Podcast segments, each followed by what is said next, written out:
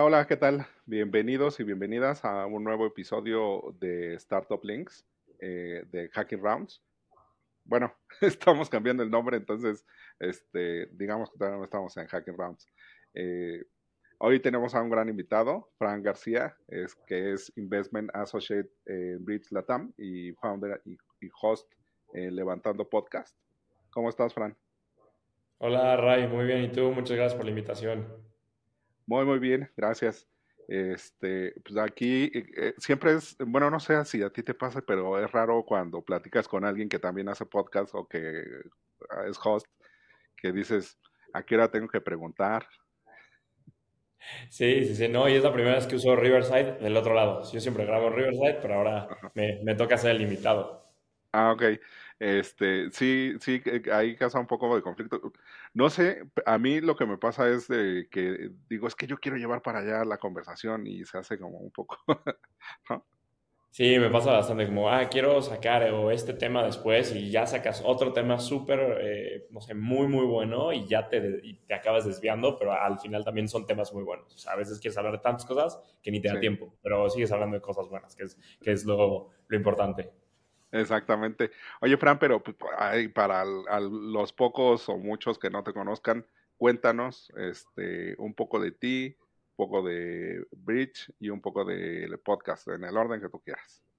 Claro. Eh, bueno, eh, actualmente em, soy, eh, estoy en el equipo de Bridge como, como asociado. Bridge es un fondo de venture capital basado aquí en México. El fondo nació en 2020 haciendo inversiones en etapas tempranas, pre-seed seed en toda América Latina, incluido Brasil. Muchos, no sé, muchos fondos vemos como América Latina y a veces excluimos a Brasil. nosotros sí entramos en Brasil. Em, llevo ya, eh, ya casi un año en, en, Bridge. Como te decía, Bridge es este fondo de, de, VC, invirtiendo en early stage, en toda la TAM. Y la peculiaridad del fondo es que lo fundaron 10 eh, founders. Entonces, de estos 10 founders, todos son eh, emprendedores. tienes desde emprendedores como el CEO de Bitso, el Chief Data Officer de Kavak, el CEO de Kavak, bueno, ya es eh, CEO de, otra empresa, eh, la CEO de Fitpass, eh, la CEO de Subale, el CEO de Ben Frank. entonces, emprendedores bastante exitosos que han sabido escalar sus negocios y levantar capital exitosamente, entonces que saben cómo funciona todo este mundo. Entonces, ellos son mismos se juntaron para hacer este fondo de pues, founders, invirtiendo en founders es lo que estamos construyendo desde Bridge. Actualmente estamos invirtiendo un fondo de 15 millones de dólares en etapas, como te decía, pre-seed y seed. Eh, a la fecha llevamos 20 inversiones, queremos cerrar con un portafolio de 30 y invirtiendo en los siguientes grandes emprendedores, resolviendo los problemas más grandes de toda América Latina. Como te decía, no tenemos ahí una eh, un país específico de, preferencia, aunque por la naturaleza que estamos basados en México, pues aquí tenemos un poquito más de deals respecto a otros países de América Latina. Y por otra parte, en temas de industrias, somos agnósticos en cuanto a industria, y es un poquito de lo que estamos haciendo acá desde, desde el fondo. Ya un poquito de, de mí, de cómo, cómo entrar a la industria de VC. De hecho, es una, una historia chistosa, ¿no? Yo estaba en, en, mi séptimo semestre de la carrera, eh, ya estaba empezando a buscar no sé, esta primera, eh, primera chamba, primera oportunidad laboral. Eh, justo era 2020, media pandemia, nadie estaba contratando y yo estaba en un grupo de la universidad y vi una vacante que salía un, este, un fondo que se llama Dux Capital. Y yo, se, ve, se, ve, interesante, eh, mandé mi currículum, me dijeron, ah, tienes entrevista al día siguiente. bueno, como a la semana siguiente. Y yo el día antes de mi entrevista estaba googleando qué es Venture Capital, qué es un startup, qué es un unicornio. Yo no tenía la menor idea qué era este mundo. Entonces, buscando toda esa información antes de la entrevista y ya, eh, pues afortunadamente entré. Eh, fue, una experiencia increíble, aprendí muchísimo. Estuve eh, casi dos años en, en Dux haciendo inversiones también en early stage en América Latina y también en Estados Unidos. Entonces, súper equipo, súper fondo. Justo ahorita están invirtiendo desde su nuevo fondo, entonces ahí fue una super experiencia. Luego ya me, posteriormente me uní a, un family office a liderar su brazo de Venture Capital, un family office de Monterrey, entonces también hacer inversiones igual en Venture Capital, en, bueno, en, startups en América Latina, Entonces ahí hicimos varias inversiones, era un ligero foco hacia PropTech. Eh, y ahí tuve la suerte de ser pues, el único empleado full time llevando todo el fondo, entonces me tocó hacer todo desde cero, inversiones, procesos, deshacer, hacer, entonces también súper buena experiencia. Y ya ahorita estamos desde el, desde el lado de Bridge. Y a la par lo que mencionabas del, del podcast, eh, lancé el podcast hace ya poco más de un año, eh, como en junio del 22, si, si, si, no recuerdo, entonces como que yo, yo veía mucho contenido en redes eh, y era mucho enfocado hacia founders, ¿no? mucho enfocado hacia los CEOs de las empresas. Y no vi ninguno específico enfocado como a los inversionistas. O sea, sí, muchos podcasts en inglés, tienes como 20 VC, Invest Like the Best, eh, el de, ahí se me, fue el nombre, uno de, de Samir, eh, Venture Unlocked. Entonces, como muchos, pero dije, no hay ninguno en, español. O sea, sí tienes varios en español que hablen, que hablen con los fundadores, pero ninguno con, con los inversionistas. Entonces ahí dije, pues, ya tengo el acceso a, pues, a personas que trabajan en varios fondos, entonces puedo pedir la introducción, tengo los contactos, entonces nada más hacerlo, lánzalo. Entonces ahí este, pedí ayuda a, a varios amigos que tienen podcast, eh, me dijeron, cómprate este micrófono en, micrófono en Amazon, eh, usa Riverside y ya con eso la tienes. Entonces fue ahí un proceso de la idea a, a la ejecución una semana, como que siempre he sido alguien bastante intenso, entonces como tengo una idea y no, no se me sale de la cabeza hasta que, hasta que lo hago. Entonces fue de, ah, tenía la idea, a la siguiente semana ya estaba publicando el, el, el, primer capítulo. Entonces fue mucho esta, esta parte de crear este podcast para, no sé, es algo que a mí me hubiera gustado consumir cuando entré a la industria de Venture Capital, que no había. Y hoy ya está este no sé, hoy ya alguien que esté entrando a VC lo puede, lo puede consumir o un emprendedor para saber cómo piensa el fondo, el fondo ¿no? Porque usualmente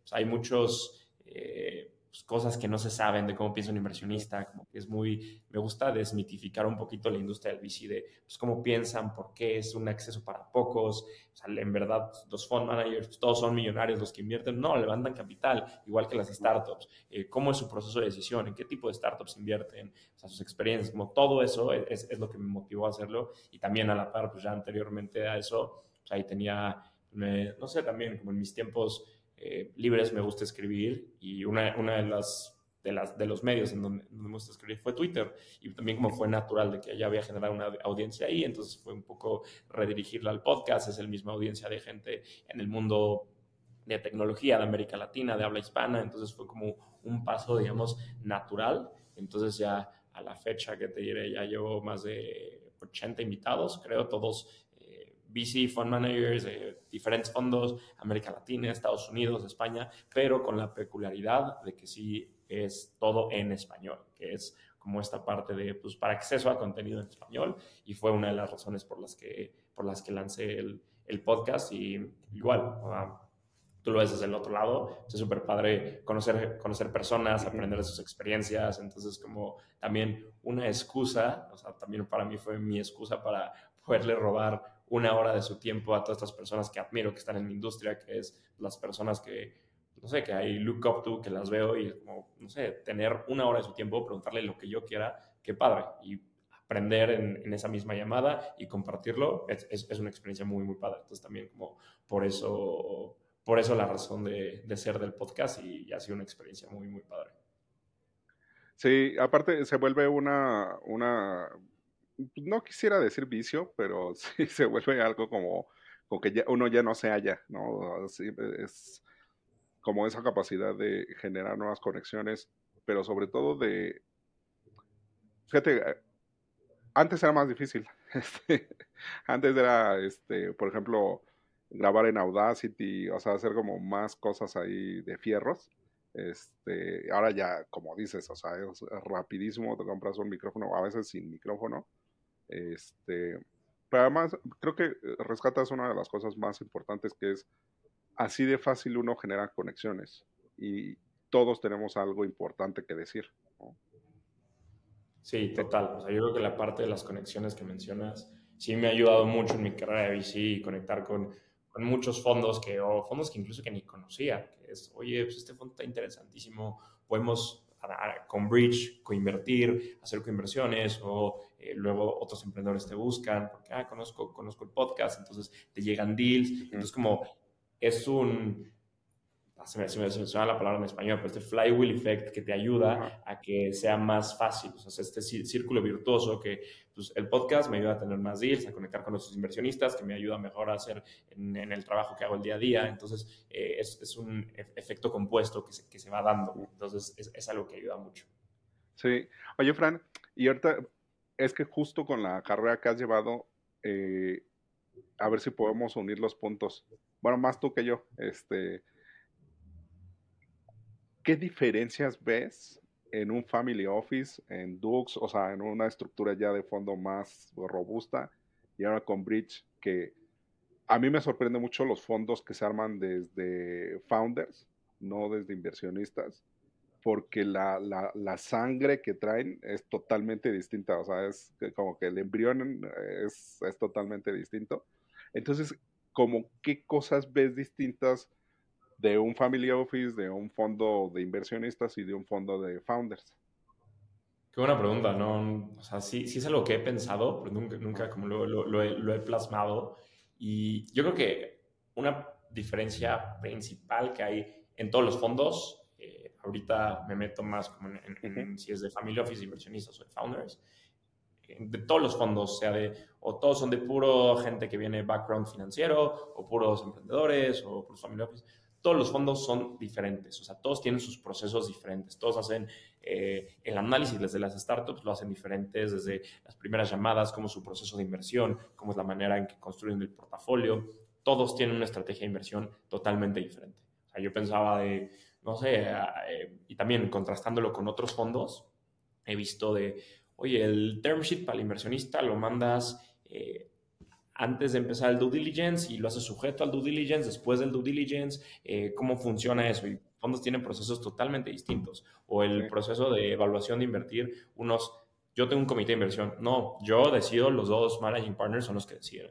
Ah, en este tengo un externo que me ayuda a decidir. Entonces, cada fondo tiene su estructura particular de cómo invertir. Entonces, siendo que como tanto como inversionista como emprendedor es importantísimo entender eso. Cada uno tiene sus procesos, cada uno es totalmente distinto y también la estrategia. Hay fondos que son mucho más concentrados, que hay fondos que, no sé, solo voy a invertir en 12 compañías en 4 años. O tienes fondos que voy a invertir en 50 compañías en 4 años. Entonces son estrategias diferentes y ya pues el resultado es pues, ver qué es lo que funciona más para el tipo de personas que están en los fondos. Entonces, de entrada son diferentes en estrategias y procesos.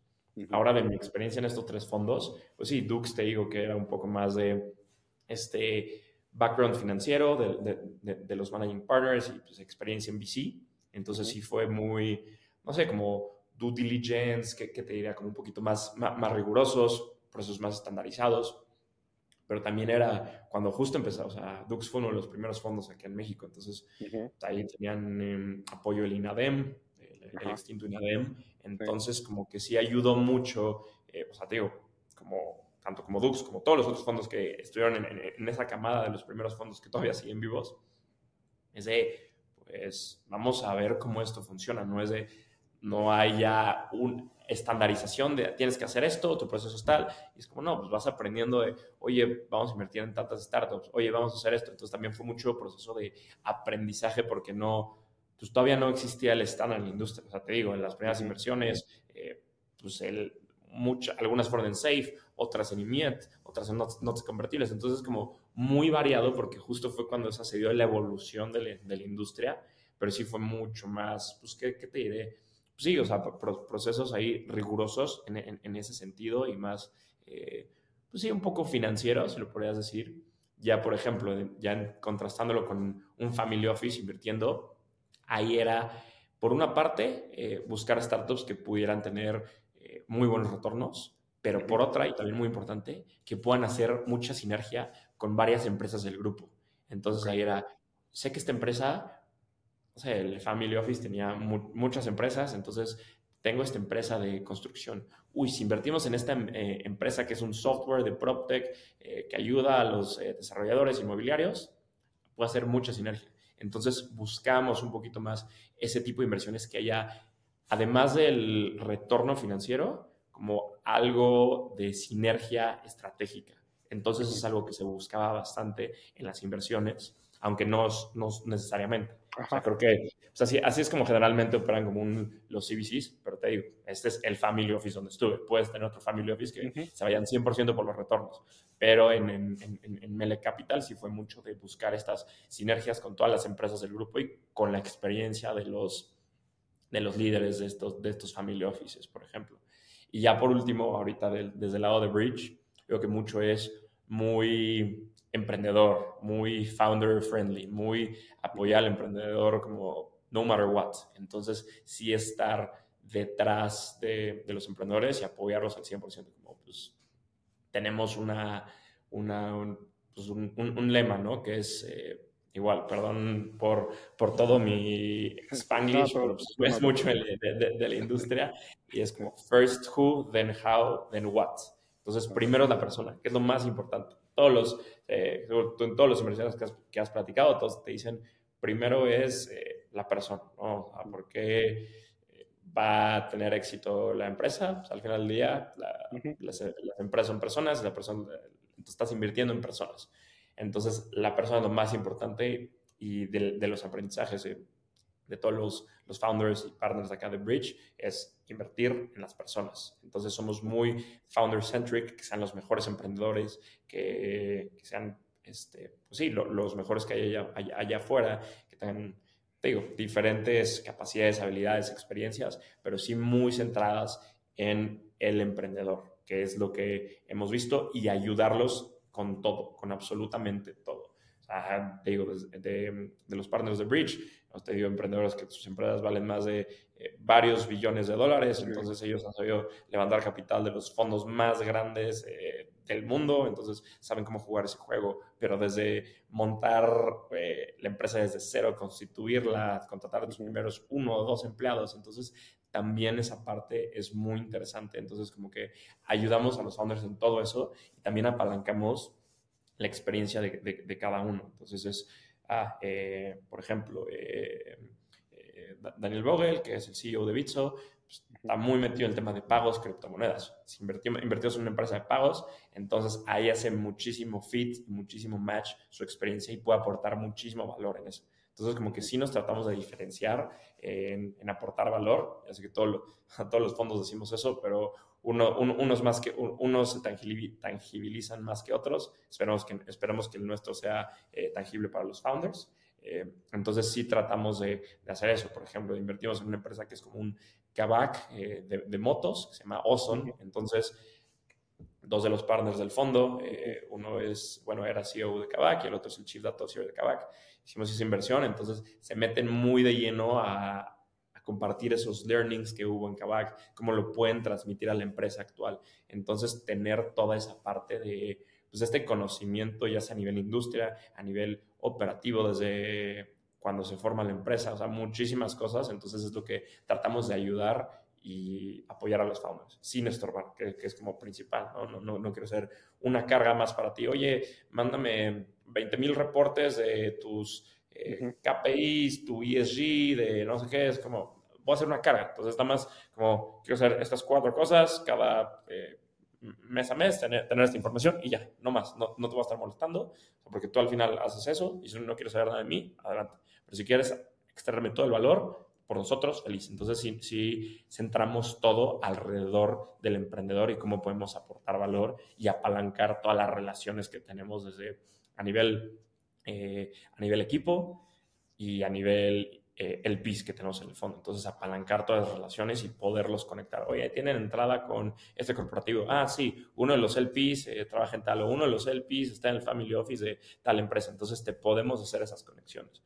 Entonces, como, como lo, lo estamos viendo ahorita desde Bridge. Y eh, es que es curioso, ya tengo la siguiente pregunta, es que, fíjate, con, lo, con, con la estructura y con el camino que has llevado, es curioso y sobre todo me intriga, me intriga mucho, entonces, ¿cuáles son los factores de decisión en cuestión de ecosistema? Eh, porque más o menos ya tenemos definido, aunque no estandarizado, eh, las decisiones basadas en datos, ¿no? Que es como en Dux, por ejemplo, ¿no? Que vas due diligence, tienes un CFO, o sea, tienes como mucha estructura numérica o, de datos. Bueno, al final termina siendo números o, en abstracción de números. Y luego estás en el otro extremo, pero visto como ecosistema, entonces, ¿cómo tanto el VC como, ajá, sí, o sea, eh, deja reacomodo es que lo estoy tratando de, visionar a nivel ecosistema de una parte es la decisión de datos y otra parte es de decisión de, seres humanos o de personas. Entonces, nosotros como, como, pues como humanidad, se nos hace más fácil decidir por medio de números o una caja menos negra, una caja, una caja más blanca, más transparente de que si hay una entrada y una salida pero en habilidades blandas y en este feeling y en esta cosa de entrevista tras entrevista, se vuelve una cuestión como este upgrading, de esta cosa de pasas filtro tras filtro tras, filtro. Entonces, ahí tú cómo lo ves en esa sinergia de decidir con datos o, con datos duros o con datos blandos, por decirle algo, este, de, de cómo decidimos y si el ecosistema de tal manera se presta, porque viene una cosa de en medio que creo que es importante, eh, la, la, resistencia cultural de mostrar el valor en family offices, uh, family offices, porque hay un montonal, o sea, hay muchísimas family offices que no son públicas, es más, no son ni privadas, son secretas. Entonces, este, todo ese ecosistema, ¿tú cómo ves ese factor de decisión y cómo se puede o podríamos ir viendo una reestructuración con, eh, primero con el golpe que hay, ¿no? De que no hay, no hay, tanta liquidez de inversión, que sí hay dinero, siempre hay dinero, nada más que no se está reacomodando. Eh, entonces, a nivel ecosistema, ¿tú cómo lo ves? O sea, sí, sí está yéndose como más a lo humano, se está profesionalizando los datos. Por ejemplo, no sé si llegaste a ver apenas estos días de la nueva funcionalidad de Angelist para sacar el cap table. Se comieron a carta, pero a lo bruto, o sea, vi el demo y es una cosa impresionante. Entonces.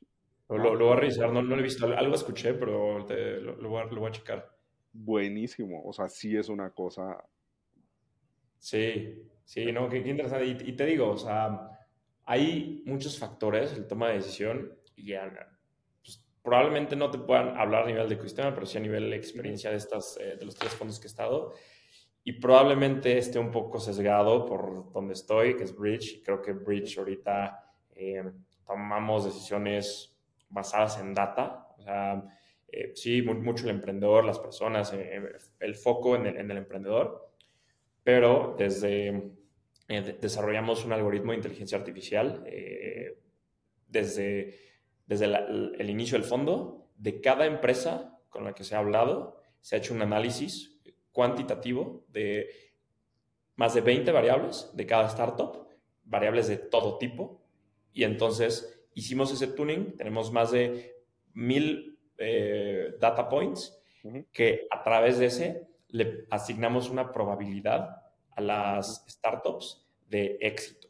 Entonces, sí tomamos mucha decisión en Digo, este, este algoritmo pues, lo, acabamos de empezar a usar hace, hace unos meses porque necesitamos como el volumen de, datos para desarrollar. Y te digo, o sea, eh, parte esencial de eso fue eh, Alemasa, que es Chief Data Officer de Kavak y también General Partner en Bridge.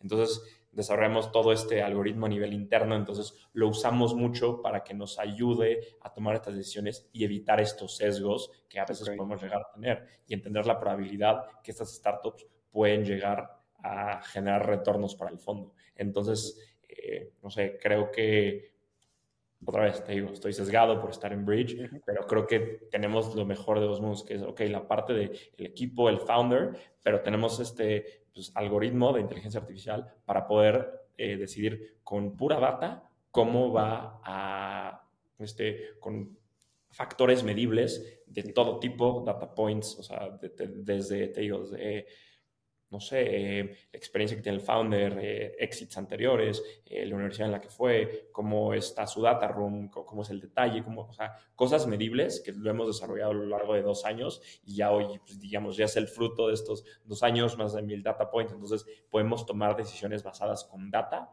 y también la parte de, de foco en el emprendedor. Entonces, una parte que, que estamos pues bastante, bastante orgullosos de lo, de lo, que hicimos acá en Bridge y está súper interesante. Entonces ya tomamos decisiones con este tipo de, de, data, evitando los sesgos. Entonces yo creo que sí, el, pues el proceso de decisión, al final del día, pues es lo que define el éxito como, como fondo, ¿no? O sea, yo creo que como VC tienes que tener dos cualidades, acceso y selección. Uno es que yo pueda enterarme que, no sé, en su momento, cuando Nubank levantó la SID y si y yo sabía de eso, por más que la vi y no invertí, pues pude llegar a tener ese acceso. Y otra cosa es si decidiste invertir en Nubank en la etapa SID. Entonces, esos dos factores se tienen que alinear muy bien, tanto el acceso como la selección. Entonces, el acceso pues, ya es de varias relaciones, de varios años, estar en la industria, conocer a gente, emprendedores, estar eh, en constante contacto con otros fondos, con los mismos emprendedores de tu portafolio, con los emprendedores. Eh, entonces, esos mismos pues, te dan el acceso. Y ahora lo importante es la selección. Entonces, veo vía esta empresa, pues, ¿cómo voy a saber si es el, va a ser mi, el siguiente unicornio de América Latina? Pues está muy difícil. Entonces, es, pues, es muy difícil ser es, un buen inversionista de, de VC. O sea, es una, una frase que me gusta, es como un trabajo relativamente fácil, pero es muy difícil ser muy bueno en eso. Entonces, ese es el problema, o sea, pegarle al siguiente unicornio muy difícil. Entonces ese proceso de decisión es fundamental. Y el problema también de este negocio es que voy a saber en ocho años si tomé la decisión correcta ocho años después. O sea, el feedback loop es muy tardado. No es como una startup. Ah, eh, saqué este producto, eh, un A-B testing, eh, probé A, probé B. A los 30 días ya sé cuál jaló, cuál no. Aquí como VC, voy a saber si estoy haciendo las cosas bien al año 6, 7, 8, incluso 9, que ya haya un exit, que ya es una empresa enorme. Entonces, hasta ahí sabes que eres bueno o no. Entonces, es, pues, es bastante complicado. Entonces, tratas de pues, meterle lo más que puedes en temas de rigurosidad al proceso de decisión. Y como te decía, cada fondo tiene sus procesos, sus maneras de tomar decisiones, eh, la manera de hacer diligence, etcétera. Pero sí, el proceso de decisiones lo, más importante. Entonces sí es este, pues algo muy, muy interesante, la verdad. Este capítulo de podcast es presentado por Quantico.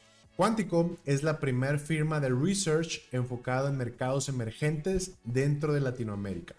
Con ellos hemos realizado varias colaboraciones.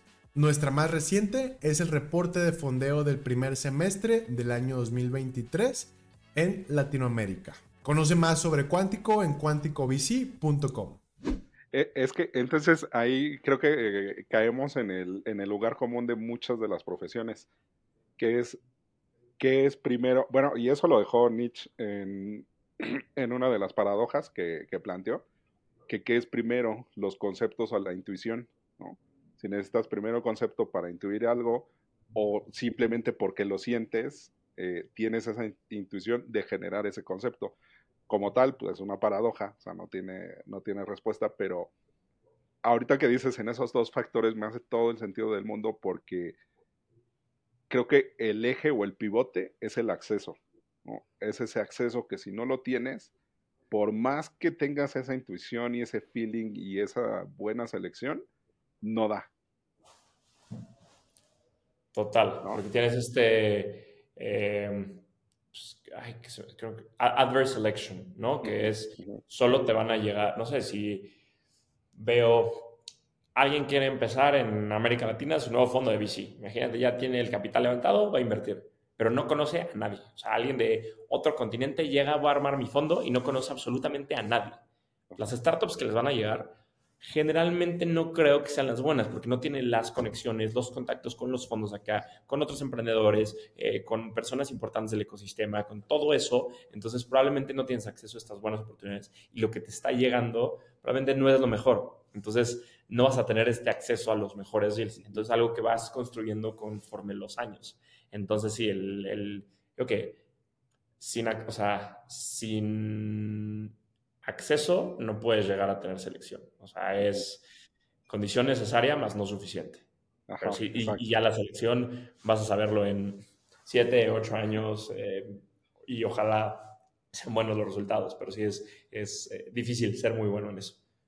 Sí, sí, sí, complicado. Pero también ahora ya cayendo, ahora eh, en levantando, ¿cuáles son como ese resumen o ese corte de caja que podrías hacer ahorita de, eh, por ejemplo, a mí platicando con, un, con un managing partner, este, le decía, es que realmente tienes el mismo miedo que el founder. y se me queda viendo, me dice, sí, o sea, no, o sea, que quisiera, si ya has visto algunas cosas, que es curioso que luego uno eh, desde afuera dice, es que siempre hablan de lo mismo, puede ser tedioso o aburrido, pero cuando uno se profesionaliza es que repite y vuelve más eficiente ese proceso de conocer en cuestión de entrevista, de conocer a la otra persona con preguntas clave. Entonces, ¿cuáles han sido como esos puntos que se han repetido y que dices, híjole, todos estos como que tienen todo esto parecido? Sí, yo creo que hay, hay muchas cosas que comparten varios y todos dicen lo difícil que es ser un fund manager, lo difícil que es levantar un fondo. O sea, muchos, es de, mi experiencia y de lo que me han dicho todos los invitados, es mucho más difícil levantar un fondo que levantar capital por un startup. ¿Por qué? Ahí te va. Un startup ya tienes un producto o un servicio, o un eh, MVP o algo ya tangible. Entonces, o sea, simplificando, un fondo es, oye, voy a invertir en 30 startups. O sea, tú le pichas a un inversionista, voy a invertir en 30 startups, estoy levantando tal. ¿En qué startups vas a invertir? No sé. ¿En cuáles? Las que se creen en los siguientes años. Pero ¿de qué son? No sé. Entonces, como que no hay tanto tangible. Sí, lo tangible es tu track record como fund manager de tengo acceso a los mejores deals, eh, tengo invertido en estas startups que les ha ido muy bien, les he ayudado, estoy metido en el ecosistema, etc. Y también otra parte, porque los inversionistas de los fondos de VC no están allá afuera levantando la mano. Ah, yo invierto en, fondos de VC. Sí, son muy pocos los fondos de fondos, pero cuentas con las manos, o sea, con los dedos de dos manos. Y como startups, si ves a todos los VCs Oye, yo invierto en startups. Oye, y ahí hay más, cientos. Entonces, sabes a quién irle a pichar. Como fondo de VC, pues no están ahí anunciándose todos como, oye, yo invierto en, VC. Entonces, por eso es mucho más eh, complicado. Y los unit economics, pues también a veces eh, son relativamente difíciles. O sea, hay gente que ve, ay, sí, eh, levantó un fondo de 5 millones de dólares. O sea, pues es, es un micro VC, es un fondo chico, pero si lo, si lo hacen en perspectiva es es un chorro de dinero, 5 millones de dólares. Pero 5 millones de dólares, tú estás cobrando el 2% de management fee. Entonces, pues, haz, las cuentas. Tienes ese 2% para pagar oficinas, empleados, sueldos, etcétera. Los economics al principio son difíciles. O sea, no es de, no, no, no vas a tener un sueldazo de, eh, para, como, no, como si fuera un emprendedor que ya vende tanto y levantó tal capital, entonces puede dar ese lujo. Entonces, por eso, pues ser un fund manager es muy complicado y todos dicen que es muy, muy complicado. Eh, primero, levantar el primer fondo, que es lo más complicado porque ahí, eh, y, yo creo que hay una analogía que, me gusta mucho, que es levantar el primer fondo es como levantar la ronda pre-seed de tu startup. Porque al principio el, primer fondo todo es el storytelling, la narrativa, la historia que cuentas. Oye, vamos a quiero hacer este, este, fondo, invertir en las mejores startups de América Latina, voy a hacer este, este eh, comunidad, a, fomentar el ecosistema, etcétera. Y por un lado, pre-seed, voy a hacer esta empresa, va a ser un unicornio, tal, todavía no tienes números. Ya en la seed o fondo 2, ya tienes un poquito de números, pero sigue contando bastante la historia. Ahí entra bastante, oye, eh, mira, ya tengo un poquito de tracción eh, a, nivel, startup, ya tengo estas ventas, pero voy a seguir creciendo, voy a tener eh, tales números, voy a llegar a estos países, entonces la historia cuenta. Fondo 2, ya hice estas primeras inversiones, todavía no va a haber exits, claramente, o sea, es súper temprano, pero hay ciertos indicios, mira, estaba muy bien, estaba mal, pero quiero seguir construyendo este, la, firma de VC para los siguientes años, consolidarlo como uno de los mejores fondos. y ya en el fondo 3 o en, ronda, o en una serie A ya es ya tangible, ya no es historia, sino ahí, ahí ya es, ve mis números. Ah, fondo 1, ¿cómo te fue? ¿Ya tuviste exits? Eh, eh, ¿Cómo te fue? Retorno de inversionistas. Ah, pues todavía no. No, están los números. Sería, ¿cómo están tus números? No, pues bastante mal, no lo vas a levantar. Fondo 3 tampoco. O caso opuesto, no, van increíbles, así lo vas a levantar. Sería, tienes unos super números, vas a levantar la serie. Entonces, como hay varios símiles ahí, pero pues, uno se toma eh, en teoría mucho más tiempo que, que, otro, que es el levantar el fondo, que los procesos de inversión son más largos. Sí. Eh, entonces, ese es uno, ¿no? Que es muy difícil. ¿Qué otra cosa has visto así como en continuo? Pues que, o sea, bueno, que, que, muy difícil sí es el, el, común denominador, que, que es bastante difícil. Creo que la mayoría son generalistas. O sea, mucho es, pues creo que todavía no llegamos a ese punto en América Latina de, soy el fondo especialista en biotecnología, tal. Sí, tienes algunos, eh, pero la mayoría son generalistas. Oye, voy a invertir tanto en fintech como en proptech, como en insurtech, como en healthtech, en no sé, vertical SaaS, eh, como en varias industrias al mismo tiempo. Entonces, la mayoría te diría que son, que son generalistas, o sea, tratan de aprender de muchas cosas al mismo tiempo, no solo se enfocan, solo voy a aprender de tal. Poco a poco se están dando estos especialistas, pero la mayoría diría que todos saben mucho de varios temas, que eso también es otro de los, de los aprendizajes que, que, me ha tocado ver de todos los fund managers. ¿Y, alguna cosa curiosa que al inicio, eh, como un prejuicio que hubieras tenido? Algún prejuicio. No sé, este. Pues o sea, yo, creo que va como que tal vez no era tan difícil ser VC. O sea, va en línea con el primero, pero que al final sí resulta muy difícil. O sea, mucha gente me ha dicho, no, o sea, qué bueno que nadie me dijo lo difícil que era, si no, no, no lo estaría haciendo. de que por mi, sí, como ignorancia de lo difícil que era, me lancé a hacerlo y pues, ahorita estoy acá, pero qué bueno que, que nadie me dijo, porque si no, no lo hubiera hecho. Eh, ahora que, creo que va la pregunta obligada. ¿Tú te venderías sabiendo todo esto?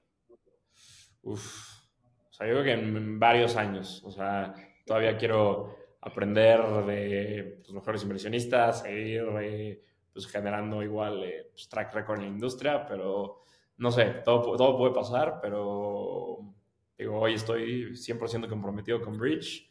Eh, sí va a pasar, yo creo que en bastantes varios años, porque sí es eh, bastante difícil. Ah, bueno, y también eso, o sea, ¿te llama más la atención, por ejemplo, de abrir un fondo o abrir una startup? Porque uno está como en el marketplace ahí apachurrado, ¿no? Sí, está, está, o sea, al final los dos son emprendimientos, si lo ves de esa manera, como, ah, pues estoy emprendiendo.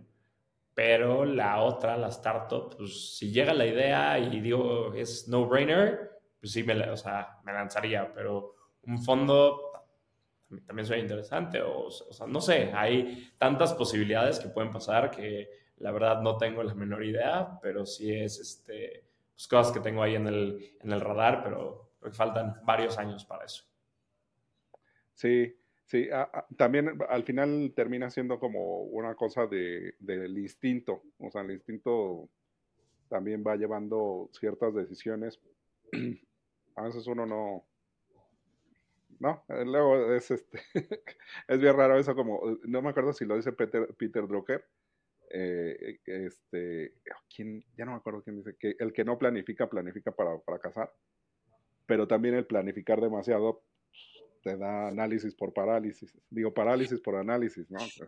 Sí, o sea, si hago, uy, en 10 años voy a tener este startup que va a vender tanto, no sé qué, es como, ¿sabes? O sea, eso no va a pasar, o sea, van a pasar otras 20 mil cosas y no sabes dónde vas a acabar en, ni en un año, no sabes dónde vas a acabar, en dos, tres, o sea, y métele 10 muy difícil hacer como esos, esas planeaciones. O sea, creo que sí debes tener como tu, tu North Star de más o menos hacia dónde vas, pero no como tan, eh, quiero eh, tener una startup en biotecnología que venda tal cosa en esto. O sea, pues sí, hay, hay, hay, gente que sí lo hace, hay gente que no, lo que le funcione a cada quien, pero sí es, eh, es difícil planear a largo plazo. Puedes tener varias ideas, pero no tan específicas.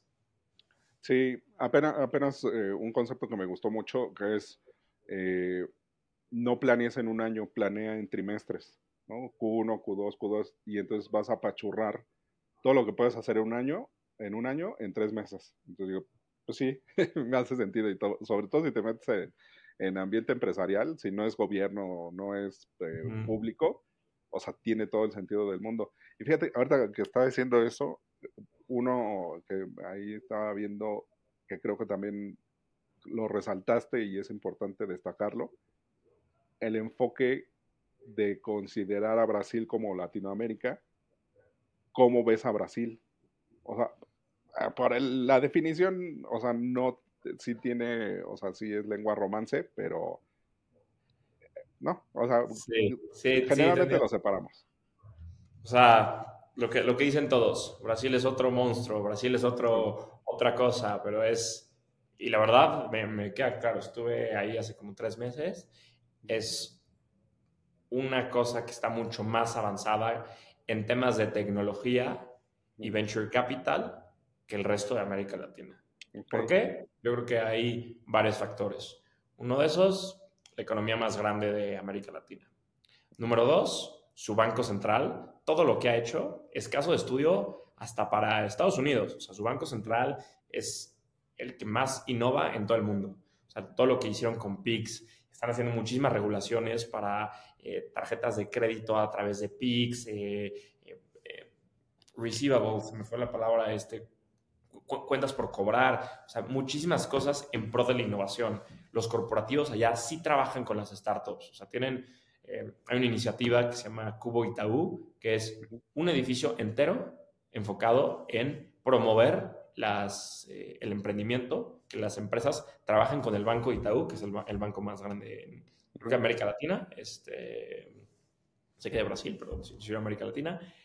Entonces tienen un, edificio completo para que las startups vayan ahí, hagan su coworking, trabajen en conjunto del banco, gente trabajando full time, o sea, un equipo enorme para hacer esto realidad. O sea, el corporativo sabe del potencial que tienen las startups, entonces fomentan mucho eso desde los corporativos. Eh, lo que te decía el Banco Central, la economía y creo que eh, arrancaron antes, o sea, como que se dio antes esta parte de eh, los fondos de VC, la innovación, etcétera. Entonces, como allá arrancaron antes que México, o sea, lo estoy, comparando con México, que es pues, el otro gran mercado de América Latina. Entonces, por eso eh, los veo, o sea, por eso toda la gente dice es otra cosa. Y también el idioma, por más que quieras o no, afecta bastante de si un emprendedor quiere lanzar en Brasil, necesitas a, eh, un equipo local, sí o sí, alguien que hable el idioma, sí o sí, entender ciertas cosas. no sé, estaba allá y veía tonterías desde allá, la tarjeta de crédito y débito es el mismo plástico. Entonces, con ese mismo plástico, tú en el, restaurante, oye, eh, ¿qué te cobro? ¿Débito o crédito? Y le dices, ah, crédito o débito. Pues aquí en México, en Estados Unidos, pues tienes tus dos plásticos, tanto débito y crédito. Y yo era como, ¿cómo tienes, o sea, no sé, el Nubank? sí, es débito y crédito la misma. Y, yo como, qué raro. Y ellos, qué raro que tienes dos plásticos, uno de crédito y débito. O sea, como ciertas cosas tan, o sea, que pueden, o sea, pensarse tan insignificantes, pero en el mediano y largo plazo pueden tener mucho afecto en el impacto de ciertas compañías y tantos temas culturales diferentes que hay que entender. Entonces, es, es, muy importante. Y también este, este, tema cultural no solo es a nivel México versus Brasil, sino México versus Colombia, o sea, todos, pero con Brasil creo que es donde hay mayores estas diferencias porque el idioma también es, otro, es, es, otra cosa que ahí eh, afecta, bastante. Pero sí, como que es, eh, pues sí, por eso la gente lo ve, lo ve separado. y, y, y, cuando fuiste, ¿qué, eh, ¿qué oportunidades viste? O sea, ¿qué fue en cuestión de visión? O sea, que dijiste, híjole, aquí está bueno para invertir en esto. Sí, no sé, como que me, gusta pensar que así va, se va a volver México en, los próximos tres, cinco años. De, el ecosistema ya es, en, o sea, muchísimas, como que ya llegó este ciclo de los, los, primeros empleados de Nubank y de Creditas y de, los primeros unicornios ya están formando, o sea, lanzando sus propias empresas. Eso en México apenas está pasando de los, los primeros empleados de Clip, Confío, Kavak, Bitso apenas están saliendo, pero allá hay muchísimos que ya están formando estas empresas. Entonces, esa tendencia creo que se va, se va a replicar aquí en México en este año y los próximos años, que es algo que me emociona bastante. Entonces, esa es una cosa que vi que me, que me, impactó bastante y que creo que hay una oportunidad, o sea, trasladándolo a México, como, no sé, como, como que si vengo del futuro, en, en, en, algo, en algún sentido. Entonces, creo que eh, métele eso, métele en México, nearshoring y todo lo que está pasando ahorita con, con, el peso. Yo creo que ahorita México está en una posición increíble para, para crecer. Entonces, ahí veo bastantes oportunidades. Sí, y para la última milla y todo lo que tiene que ver con transporte, con el corredor este que le va a competir al canal de Panamá, también va a estar sabroso. sí, te digo, o sea, se, vienen, se vienen años muy interesantes y, buenos para, para, México. Sí, este, oye Fran, y del, eh, te voy a preguntar, ay, se me olvidó ahorita. Ah, bueno, no, no, más bien quería, quería apuntar como lo de Rappi. O sea que Rappi ya tiene toda una, una caída o un, una cascada de, del equipo fundador que ya está haciendo cosas muy grandes, ¿no? Sí, o sea, tipo, eso ya en Colombia pasó. En Argentina, como pues mucho antes, los Mercado Libre, eh, como que esta cultura de emprendedor argentino. En Brasil ya, en México falta. En México apenas está gestando. Entonces, o sea, va, muy en línea con eso. Entonces, yo creo que lo empezaremos a ver pronto. Sí. Oye, y ya para ir cerrando, ¿qué es lo que más te gusta de ser creador de contenido? Muchísimas cosas. Yo creo que primero que puedo poner como mis, o sea, no sé, a nivel Twitter y a nivel newsletter, escribir, como escribir, he visto que me gusta, sea, puedes poner en papel, bueno, no en papel, sino en, en, palabras tus, tus, pensamientos, entonces te da una claridad mental mucho más grande, como dices. Ah, en tu cabeza lo, lo pensaste de tal manera, ah, pero ahora escríbelo, pues es más difícil ponerlo en palabras. Entonces, como es, es, esa parte te ayuda mucho. Por otra parte, aprender. O sea, soy un eh, eterno estudiante que siempre me encanta aprender. Entonces, y aprender de todos mis invitados, eso es, algo que valoro muchísimo y generar estas conexiones. Eh, y pues sí, aprender cosas que a mí me interesan y sé que a la audiencia también. Entonces, como, y algo que me encanta aprender es de la industria en donde estoy, que es Venture Capital. Entonces, me encanta aprender. Entonces, yo creo que, pues, principalmente poner en palabras mis pensamientos y aprender de todos mis invitados en el podcast. Esas son las dos cosas que más, que más me gustan de, de crear contenido. Excelente. Pues, ya nada más unas preguntas cortas para conocerte un poco más.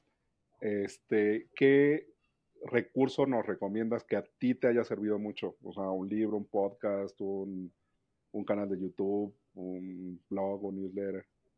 De The Almanac of Naval Ravikant, de mis libros favoritos, y no es que el más, o sea, te habla de tanto dinero, felicidad, de, de todo. Es, me encanta ese libro. Okay.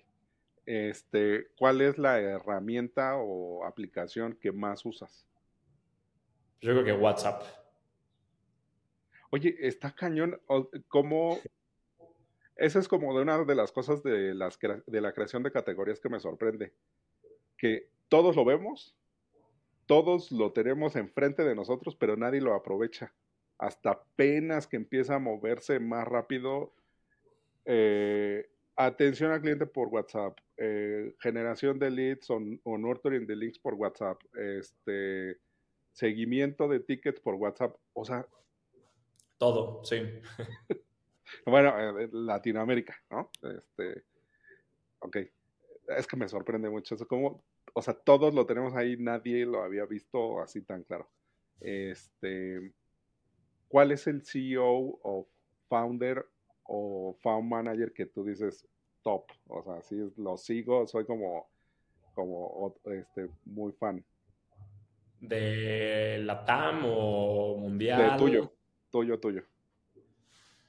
Uf, CEO y founder. A ver, CEO, eh, me iría por, por David, David, Vélez, lo que he hecho con Nubank, que es impresionante, tanto en Brasil como en México, que hoy ya el número de tarjetas de crédito lo comparas con los grandes y ha llegado a, no sé, una tercera parte de los grandes en pocos años. Eso eh, es brutal lo que ha hecho Nubank. Soy bastante, bastante fan de lo, de, lo que han hecho. Y a nivel, a, nivel fondo, o sea, fund managers, no sé, este, pues me, gusta mucho lo, lo, que ha hecho Bill Gurley, eh, toda, su carrera, eh, invertir en Uber,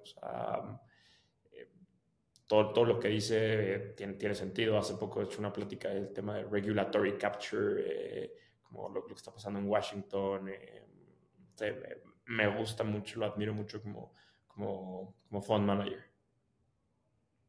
Excelente. Pensé que ibas a decir Naval. Este. El, y por último, un tip o consejo para todo este mundo de, este, del VC? El que a ti te hubiera servido o gustado recibir al inicio. No pierdes nada intentándolo. Ok. sí. Eh, a veces es eh, lo que decíamos, o, o, lo que muchas veces vemos, ¿no? Que mantenerlo simple y tal cual como nos platicaste del podcast, hacerlo y hacerlo, nada más. Sí, o sea, sí, eso fue mi, experiencia con el, podcast. Y sí, yo creo que aplica para, pues para, pues no, muchas, cosas en la vida, ¿no? No, solo lo profesional, pero sí, sí, inténtalo. Pues listo. Fran, Fran García de Investment Associate of eh, de Bridge Latam y founder y host de Levantando Podcast. Muchas gracias. No, a ti Ray por la invitación, un gusto. Hey, ojalá que hayas disfrutado la conversación. Me gustaría invitarte a que nos sigas en nuestras redes sociales, Twitter, Instagram, LinkedIn y YouTube, para que estés al pendiente de los nuevos lanzamientos. Además, si te gustó esta conversación, te invito a que lo compartas con quien crees que haga sentido. Muchísimas gracias y nos vemos en la próxima.